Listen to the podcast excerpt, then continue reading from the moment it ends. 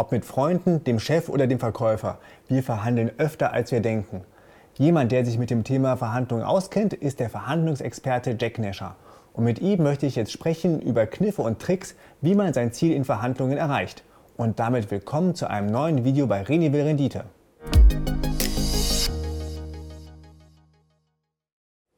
Hallo Herr Nescher, was ist der größte Fehler, den man bei Verhandlungen machen kann? Es gibt sehr viele Fehler, die man machen kann. Ähm, aber ein großer Fehler ist zum Beispiel, sich überhaupt nicht vorzubereiten und zu denken, ach, ich gucke einfach mal, wie es läuft. Und wenn das jetzt nicht läuft, dann gucke ich halt mal weiter. Ähm, also sprich, nicht nach einer Alternative zu schauen. Ja, zu sagen, okay, ich finde das Auto gut, das passt, das ist super und ich verhandle jetzt mal mit dem und wenn nicht, dann, ja, dann muss ich ja nochmal von vorne anfangen, muss ich nochmal von vorne suchen, nochmal oder beim Haus oder, oder bei dem Job oder was auch immer. Und das ist der größte Fehler, kann man sagen, wenn ich also ohne Alternative in die Verhandlung gehe. Ja, das ist die best, am besten investierte Zeit. Gerade übrigens Leute, die nicht gern verhandeln. Äh, also wenn ich keine Lust habe zu verhandeln, dann ist eigentlich der beste Weg, starke Alternativen zu haben. Denn dann brauche ich ja gar nicht verhandeln. Ja, dann ist eigentlich die, und das habe ich ab und zu. Äh, ich mache ja viele Verhandlungsberatungen, dass ähm, die Hauptzeit dafür drauf geht, starke Alternativen zu finden und mit denen auch schon zu verhandeln.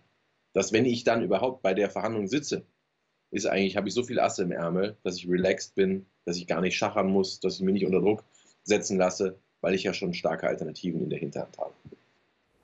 Was gehört noch alles zur richtigen Vorbereitung auf eine Verhandlung? Punkt 1 ist, wie Sie sagen, ich schaue mich nach Alternativen um. Genau. Das ist das Erste.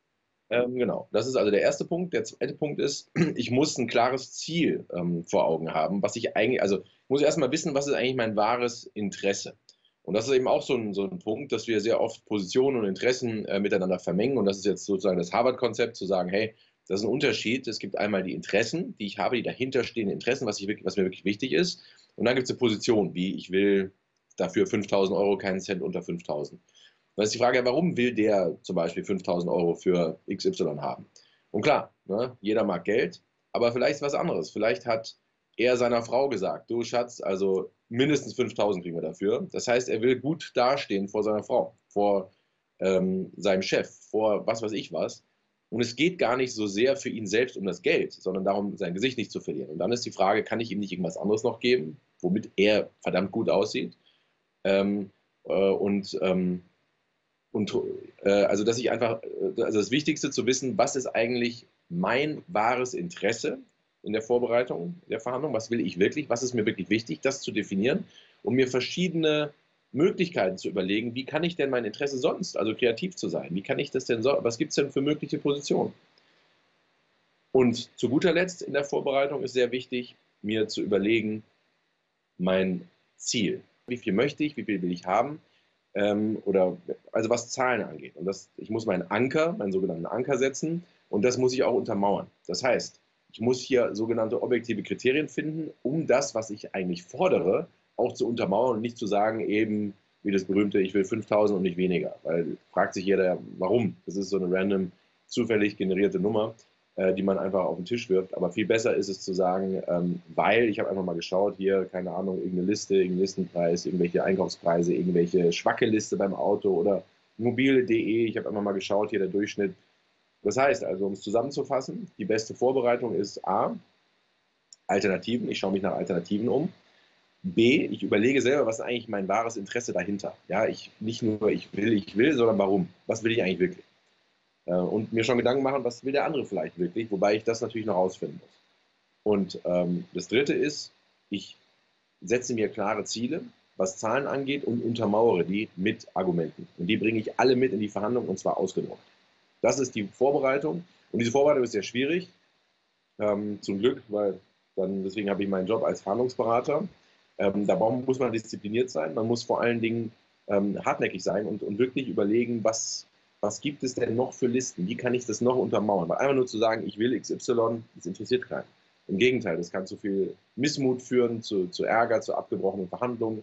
Aber mit einem Blatt ausgedruckt zu kommen, einem Excel-Sheet und zu sagen, schauen Sie mal, ich habe das berechnet, das ist eben viel stärker in der Verhandlung. Und das ist, sagen wir mal, diese drei Sachen sind schon die halbe Miete in der Verhandlung, bevor ich überhaupt am Tisch sitze. Aber hängt der Verhandlungserfolg nicht viel mehr davon ab, wer die meiste Macht hat? die Wahrnehmung der Macht ist die, die zählt. Ist die normalen Machtverhältnisse nach dem Motto, okay, das ist jetzt ein Riesenunternehmen, das ist, äh, keine Ahnung, das ist VW und ich bin nur ein kleiner Zulieferer oder so. Ähm, das ist ausgehebelt in einer Verhandlung, weil es geht um es, es, geht um Bedürfnisse und es kann gerade sein, dass große Unternehmen, ja, die haben klare Vorgaben, die haben die Compliance hat gesagt, wir können nur mit denen zusammenarbeiten. Der hat einen Chef, der ihm im Nacken sitzt und gerade große Unternehmen sind wie ein großer Tanker. Wenn er einmal irgendeine Richtung, irgendeinen Kurs eingeschlagen hat, kann man den, also es ist sogar für die, die drin sitzen, unmöglich fast, woanders hin zu äh, rudern. Einfach so. Das heißt, ähm, viele haben das Gefühl, sind eingeschüchtert und denken sich, wow, so ein großes Unternehmen, die brauchen mich nicht und so weiter. Was ich sage ist, ähm, das ist nicht so. Wenn ich erstmal mit jemandem da sitze, gibt es schon einen guten Grund, warum ich da sitze. Wenn der andere auch sagt, ja, ich habe tausend andere Alternativen, also wenn Sie es nicht machen, ich habe da 20 andere, ja, aber warum sitzt er mit mir hier? Es gibt schon einen guten Grund.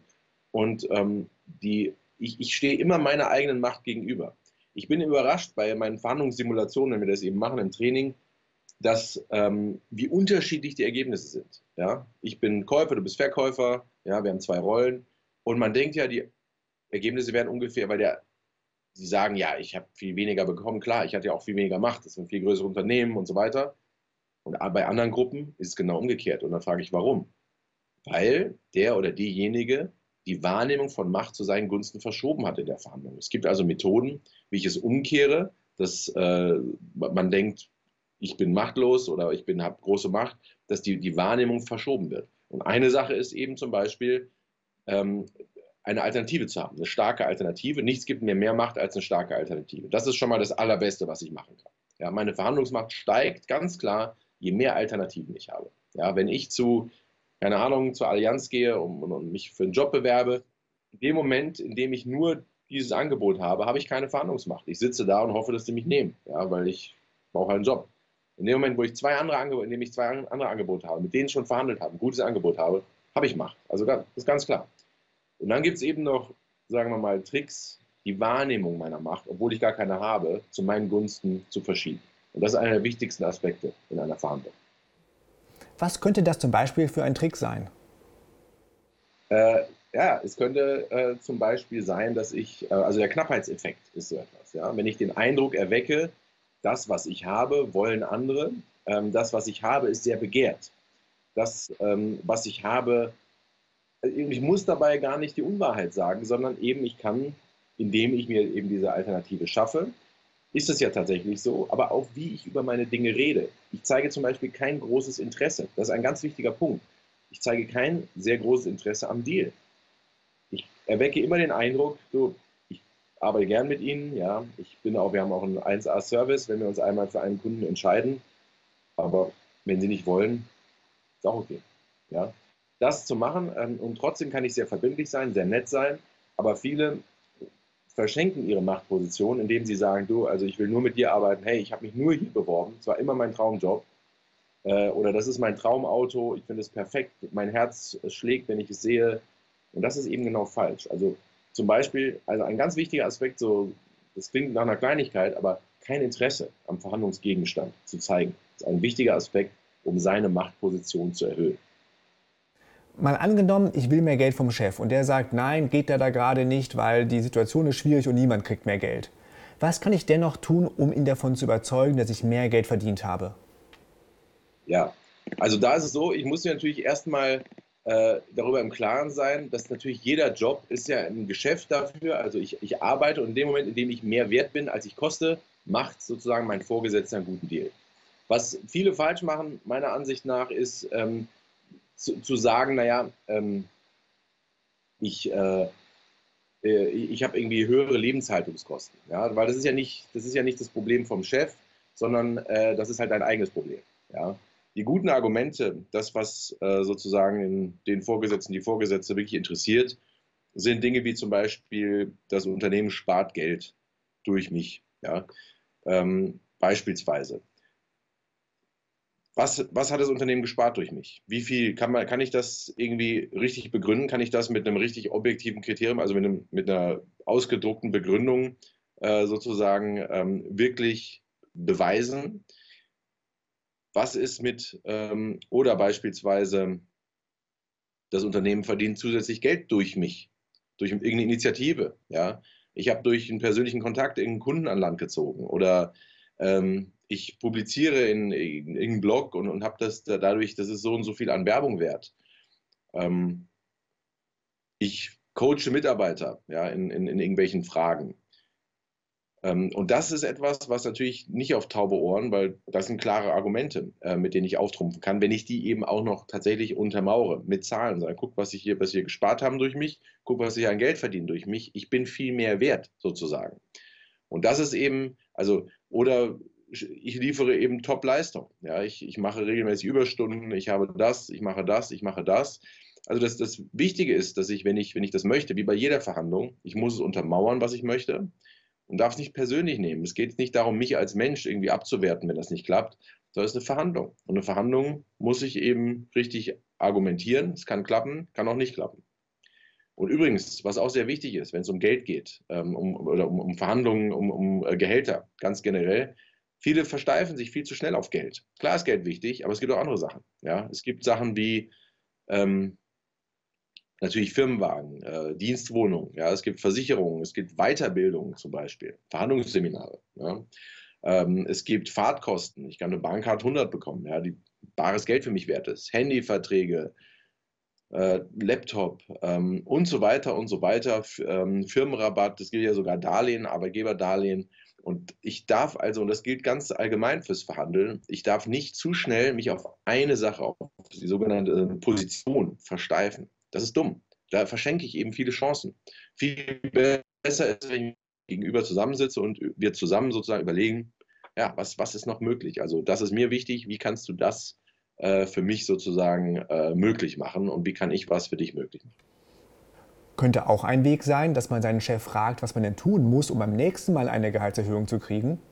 Genau, das ist natürlich, das ist natürlich absolut richtig, wenn ich ähm, also nicht unverrichteter Dinge einfach ausgehe. Also wenn es scheitert sozusagen, zu sagen, gut, nicht bereit, was müsste eben noch passieren, dass ich eben klare Punkte habe und nicht nach einem Jahr wieder äh, hoffen und bangen muss. Und da ist natürlich so, klar, ich bin in, in einer viel stärkeren Verhandlungsposition, wenn ich eine Alternative, wenn ich ein alternatives Jobangebot habe. Da muss ich natürlich mit Fingerspitzengefühl arbeiten. Also mein Gegenüber darf sich nicht erpresst fühlen, ja, sonst sagt er, ja, dann arbeiten Sie halt bei den anderen, fertig. Ähm, aber trotzdem, wenn ich Möglichkeiten habe, woanders zu arbeiten, ähm, wo ich vielleicht besser verdiene, anstatt meinem Vorgesetzten dann zu drohen und zu sagen, hey, ich bin weg, wenn, wenn Sie das jetzt nicht matchen, mache ich es lieber anders und sage, schauen Sie mal, ich habe hier ein Angebot bekommen, ja, irgendwie durch einen Headhunter oder, oder was weiß ich, äh, LinkedIn oder so. Äh, ich würde aber gerne bei Ihnen arbeiten bleiben. Ich arbeite gerne hier und äh, schauen Sie, was ich alles gemacht habe und auch weiterhin machen werde. Ich habe folgende Ideen, aber helfen Sie mir bitte, hier zu bleiben, dass es sinnvoll ist, weil meine Freundin, mein Mann, meine Kinder sagen, das, das geht nicht, es ist so viel so ein Unterschied. Das wäre das wär, das wär dumm. Also ich habe noch eine höhere Instanz dann sozusagen über mir, eben meine Familie oder so. Und dass ich also sage, komm, wir beide, lass, lass uns das zusammen regeln, dass, dass, ich, dass, dass ich hier bleiben kann. Ich will ja hier bleiben. Aber hier, also der Feind sozusagen ja, ist woanders. Nämlich, ich muss halt meine Family überzeugen oder und hilf mir bitte dabei, anstatt dem anderen zu drohen. Drohen ist nicht gut, weil drohen, also auch nicht klug. Weil drohen, es sei denn, der andere ist in einer viel schwächeren Position, dass er klein beigibt. Menschen geben nicht gern klein bei. Und ähm, komischerweise denken viele Verhandler, dass sie es tun. Aber wenn sie selber bedroht werden, dann geben sie auch nicht klein bei. Ja? Das ist also irgendwie ein Missverständnis. Menschen, die bedroht werden, wollen eher äh, zurückschlagen und sind auch dumm teilweise. Also sie sagen auch dann alles ab, weil sie einfach denken, nee, mache ich nicht, fertig aus. Ja, und das, das muss ich einmal wissen. Drohen ist ein sehr, sehr gefährliches Schwert, was ich ganz selten zücken sollte. Am besten nie. Besser eben als Drohen ist zu sagen, hey, guck mal hier, das, was gerade dieses äh, Angebot, was ich habe, das ist ja eigentlich eine Drohung. Ja, gleiche Situation. Aber ich sehe es eher als, kommen wir beide gegen den Rest der Welt, dass wir das zusammen irgendwie hinbekommen. In Verhandlungen wird ja auch oft geblufft. Was sind typische Anzeichen dafür, dass jemand lügt? Also es ist, ähm, erstmal muss ich sagen, es ist nicht leicht, Lügen zu entlarven. Auch gerade für mich war es sehr schwer. Ich habe da nie ein Talent gehabt, deswegen habe ich mich eben sehr damit beschäftigt, um es eben zu beherrschen. Äh, habe jetzt viele Studenten, ähm, Teilnehmer, die besser sind als ich, weil sie auch noch Talent haben. Ja, das ist sehr hilfreich. Was ich gemerkt habe, also es gibt große Forschung dazu und was, was mir sehr hilft, ähm, ist auf Emotionen zu achten, nämlich vor allen Dingen Angst und Schuld, wenn sie unpassenderweise auftreten. Ja, also um es ganz grob zu sagen, wenn ich Emotionen sehe, die nicht passen, also ich merke, und wie sie ist, wie sie reagiert, passen einfach nicht zusammen. Ja? Äh, man, äh, das ist eine Disharmonie sozusagen. Das ist was sehr Gutes. Äh, also ein gutes Merkmal, kein sicheres Anzeichen. Aber ähm, das zum Beispiel und Mikroausdrücke kann man jetzt lernen, das finde ich persönlich extrem schwer in der Praxis wirklich anzuwenden, aber auch da kann man sich die Zeit nehmen. Das heißt, ich sehe den wahren Gesichtsausdruck des Menschen, weil die Idee ist eben, dass ähm, jeder seine tatsächliche Emotion, bevor er sie kaschiert, sozusagen mit dem Mikroausdruck, äh, Mikroausdruck halbe Sekunde, 25 Sekunde, ganz kurz. Also wenn ich überrascht bin, dann zeige ich eben kurz Überraschung, aber dann kontrolliere ich mich und zeige zum Beispiel das künstliche Lächeln ja, oder eine ganz andere Emotion, um das zu kaschieren. Aber das, was davor passiert, diese ganz kurze Vorbeihuschen im Gesichtsausdruck, das zu lesen, gibt mir schon einige Anhaltspunkte. Aber es ist natürlich nicht leicht. Es ist nicht leicht, was ich ähm, jedem Verhandler, weil für mich ist es vor allem beim Verhandeln wichtig, wenn, wenn Sie denken, der andere blufft, kann ich Ihnen eins sagen. Leute haben kein Problem damit, wenn sie was Falsches glauben. Aber Leute haben ein Problem damit, ähm, einem ins Gesicht zu lügen. Wenn Sie also wirklich eine ganz direkte Frage ins Gesicht stellen, ähm, wenn es darum geht, keine Ahnung, also ob äh, der, der Wagen, den Sie kaufen woll, äh, wollen, ob das, wer den Wagen vorher fuhr, ja, ob der auf der Autobahn gefahren ist, äh, ob der einen Unfall hatte. Und okay, jemand gibt nicht an, dass ein Unfallwagen war, ein Gebrauchtwagen. Das ist eine Sache. Aber viel schwieriger ist es, wenn ich jetzt jemand ins Gesicht schaue und weil, sag ich mal, ähm, waren Sie im Unfall schon mal verwickelt mit diesem Wagen? Ja, hatten Sie schon mal einen Unfall? Und ich kann es auch auf unterschiedliche Weise stellen, ein bisschen variieren als offene Frage, als geschlossene Frage, egal. Aber wenn ich, also dann zu lügen, jemandem ins Gesicht zu lügen, das fällt vielen sehr schwer. Und das Gute ist, weil es vielen sehr schwer fällt, sehen wir es dann auch. Es gibt ein Zögern, ja, es gibt dann kurze Disharmonien im Gesichtsausdruck. Ähm, und also mit anderen Worten, stellen Sie viele direkte Fragen. Das, was für Sie wichtig ist in der Verhandlung, fragen Sie einfach. Immer und immer wieder. Kompromisse gelten ja im Allgemeinen als etwas Gutes. Sie sagen aber, dass Kompromisse etwas Schlechtes sind. Was meinen Sie damit? Warum ist das so?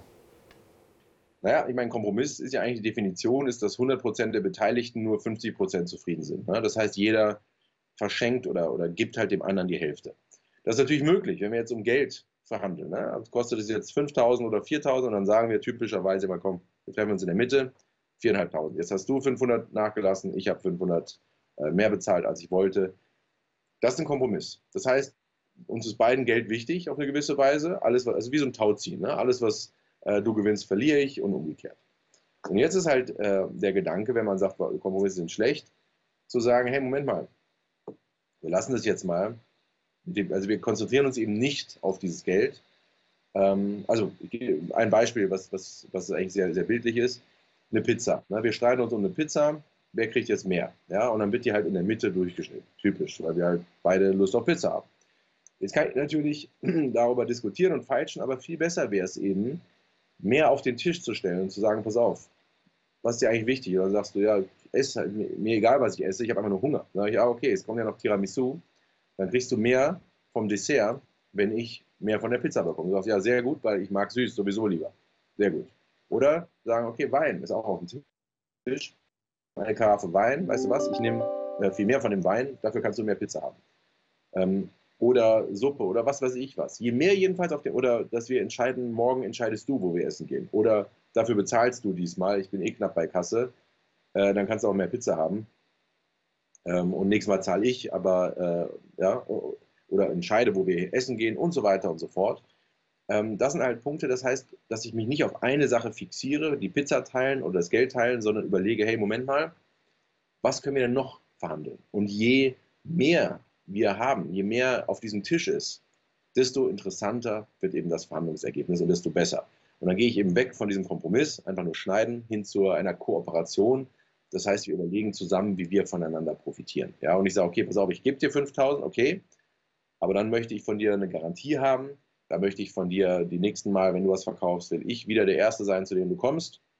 Ähm, und da möchte ich und so weiter und so fort. Und du sagst, ja, kein Problem, okay, das ist okay, das ist nicht so schlimm, okay dann hast du deine 5000 Euro, aber ich habe eben so viel an Zusatzsachen, dass es mir praktisch, hätte ich auch 10.000 äh, dir gegeben dafür. Ja?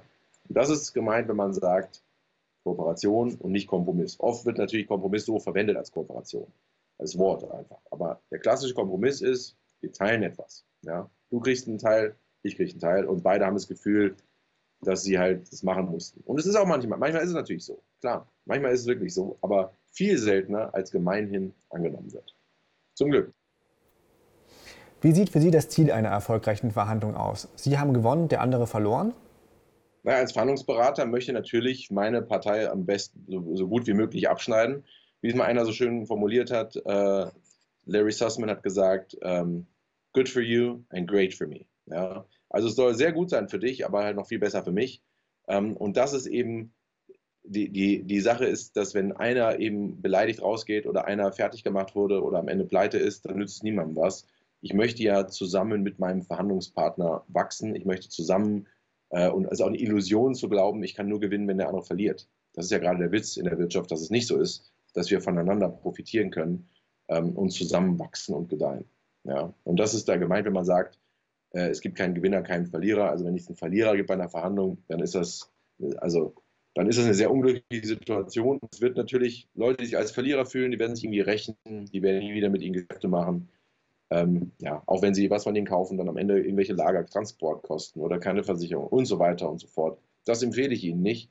Und sehen Sie Menschen um Sie herum als, als Partner, möglichst langfristig. Es ist eh besser, langfristige Partner zu haben, dann sparen Sie Transaktionskosten. Ähm, und das ist, das ist meine Empfehlung, so zu verhandeln. Es sollte also nicht das Ziel sein, jemanden abzuzocken. Nein, nie. Also das ist sehr ein sehr kurzfristiger Triumph und gerade man sieht sich heute, man sieht sich immer im Leben. Früher war das Beispiel Dachdecker in einer, äh, in einer Großstadt, der sieht äh, jeden Kunden praktisch nur einmal im Leben, ja, weil wie oft lässt man sich ein Dach machen? Der konnte also scheiß Arbeit abliefern und es war eigentlich egal. Und in der Großstadt hat sich es auch nicht rumgesprochen wie auf dem Dorf, der geht nicht zu dem. Aber auch das ist heute nicht möglich, einfach online. Ja, alles ist irgendwie Online-Bewertung und so weiter. Auch da, also der Dachdecker in der Großstadt ist auch nicht mehr so die Made im Speck wie früher. Insofern, ähm, ja, man sieht sich mehrmals im Leben, vor allem die ganze Welt sieht ja, wie man sich anderen gegenüber verhält. Herr Nescher, vielen Dank. Ja, besten Dank.